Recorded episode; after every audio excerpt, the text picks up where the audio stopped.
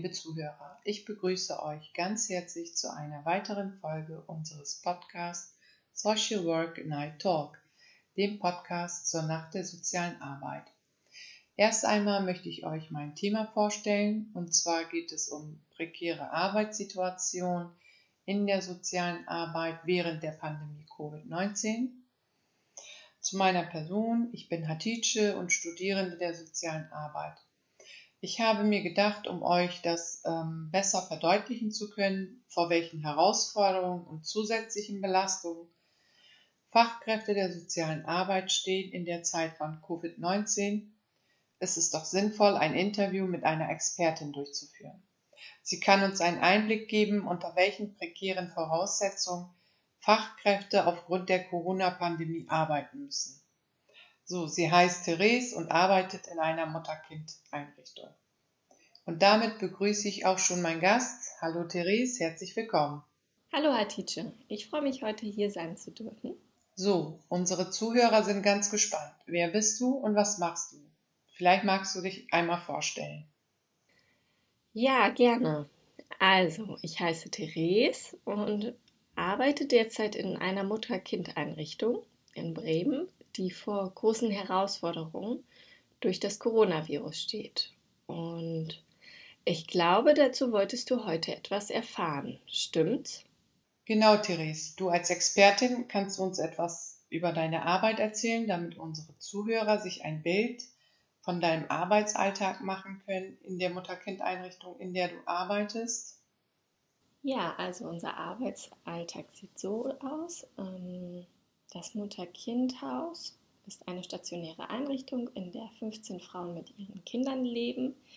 Jede Frau hat eine eigene Wohnung und die Frauen werden tagsüber von Sozialpädagoginnen und Erziehern betreut. Es gibt äh, morgendliche und abendliche Rundgänge, bei denen eine Sozialarbeiterin die Frauen an der Wohnungstür aufsucht. Die Nächte sind allerdings nur durch ähm, Rufbereitschaften abgedeckt.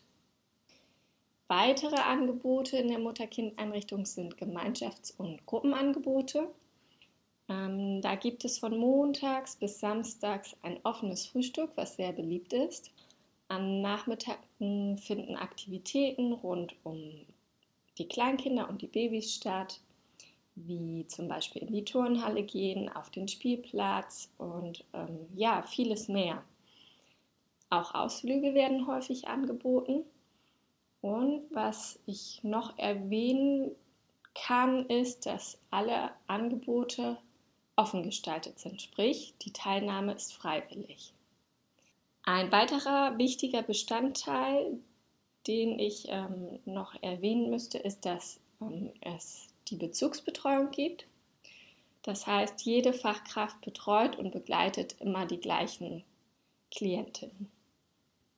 Könntest du uns etwas über eure Herausforderung als Fachkräfte erzählen, denen ihr ja momentan aufgrund der Corona-Situation ausgesetzt seid?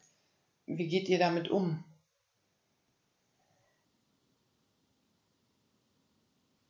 Die Bezugsbetreuung ähm, gestaltet sich gerade in dieser Corona-Krise anders. Ich würde sagen schwieriger, da Einzelgespräche mit Abstandshaltung ähm, gemacht werden müssen. Es ist so, dass die Räumlichkeiten äh, zum Teil viel zu klein sind, um da die entsprechenden Abstandshaltungen gewährleisten zu können. Also besteht da eine Schwierigkeit, überhaupt Einzelgespräche zu machen ähm, und es muss sehr gut organisiert und koordiniert werden. Ein weiterer Aspekt ist, dass die Kinder nicht verstehen, warum sie nicht auf den Arm genommen werden können.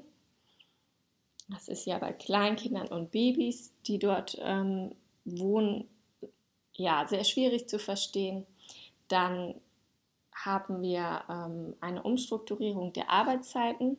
Das Personal muss sich im Büro gut organisieren, weil halt auch da die Räumlichkeiten sehr eng sind Sprich, es dürften nur noch zwei Kolleginnen zur selben Zeit in dem Büro sein, um diesen erhöhten Auflauf zu vermeiden und dann auch wiederum die Abstandsregelungen gewährleisten zu können. Ja, ich muss einfach sagen, dass die Profession gerade bei uns auf der Strecke bleibt. Wir versuchen die Arbeit so gut es geht zu machen, aber stehen vor Schwierigkeiten und Grenzen, die wir ähm, derzeit einfach nicht bewältigen können aufgrund der Einschränkungen. Vielleicht sprechen wir gleich dann noch mal ein bisschen genauer drüber. Könntest du uns noch etwas mehr über eure Schwierigkeiten oder zusätzlichen Belastungen in der Corona-Krise schildern? Ja, also die Gruppenangebote fallen natürlich komplett weg durch die Krise. Die ähm, Klientinnen haben keine Möglichkeit mehr, Entlastung zu bekommen, indem ihnen die Kinder abgenommen werden. Ein weiterer Punkt ist, dass sie sich innerhalb der Gruppenangebote untereinander immer gut austauschen konnten, was jetzt nicht mehr geht. Und für die Sozialpädagogin bedeutet dies, dass mehr Einzelgespräche organisiert werden müssen und dann auch sehr gut koordiniert werden muss aufgrund der begrenzten Möglichkeiten, was die Räume betrifft. Dann haben die Mitarbeiter eine Mehrarbeit, weil sie die Einrichtung desinfizieren müssen. Das nimmt auch wiederum viel Zeit in Anspruch und ist auch, ja, würde ich sagen, eine Flagerung der beruflichen Tätigkeit. Was dann an Zeit zum Desinfizieren gebraucht wird, ist auch gleichzeitig weniger Zeit, die man für Klienten hat. Ein weiterer wichtiger Punkt ist, dass Mitarbeiter sich unter anderem als gefährdet sehen. Kleinkinder und Babys sind ja oft erkältet, haben Fieber und das sind ja sozusagen sogenannte Covid-Symptome. Und da der Kinderarzt grundsätzlich nicht auf Covid-19 testet, gibt es in der Hinsicht auch keine Absicherung. Auch wenn äh, Mitarbeiter sich als gefährdet sehen, weil sie zur Risikogruppe gehören oder Angehörige betreuen, die zur Risikogruppe zählen, ist dieser Beruf nach wie vor systemrelevant.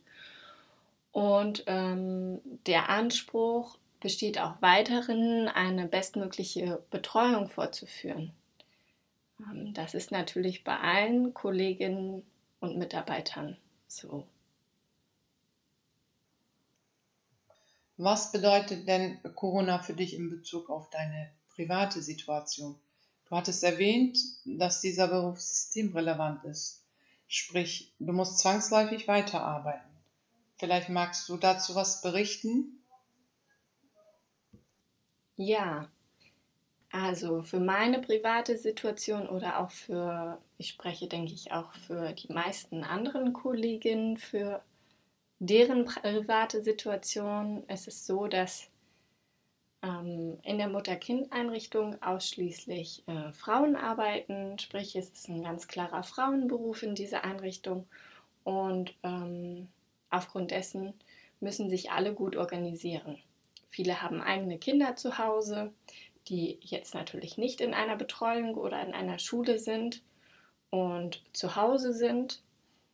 Der Spagat zwischen Betreuung zu Hause und gleichzeitigen Arbeiten gehen ist natürlich da.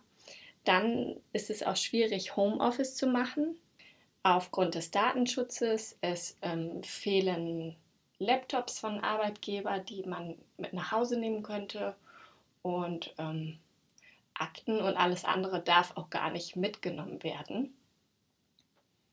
Das heißt, ähm, die Sachen, die schriftlich bearbeitet werden, müssen in der Einrichtung bearbeitet werden und können nicht zu Hause bearbeitet werden. Würdest du sagen, es gibt auch positive Aspekte? Gute Frage, Herr Dietsche. Da habe ich noch so gar nicht drüber nachgedacht. Hm. In der Tat ist der Zusammenhalt in dieser Zeit innerhalb der Einrichtung ein positiver und auch sehr bestärkender Aspekt. Die Klientinnen zeigen viel Verständnis für die veränderten Bedingungen uns gegenüber und organisieren sich auch untereinander sehr gut, indem sie sich gegenseitig unterstützen. Das ist eine positive Sache, die ich, ja, die ich daraus ziehen würde. Zum Schluss möchte ich aber dann nochmal sagen, dass diese Zeit wirklich eine Zeit ist, die viel von einem fordert, beruflich als auch ja, privat. Vielen lieben Dank, Therese, dass du dir heute Zeit für uns genommen hast und wir einen Einblick in deine Arbeitswelt haben durften. Ich hoffe, dass wir mit diesem Interview unseren Zuhörern weitgehend näher bringen konnten, unter welchen prekären Arbeitsbedingungen in der Zeit von Corona soziale Arbeit stattfindet. Und damit kommen wir dann auch schon zum Ende unserer heutigen Folge.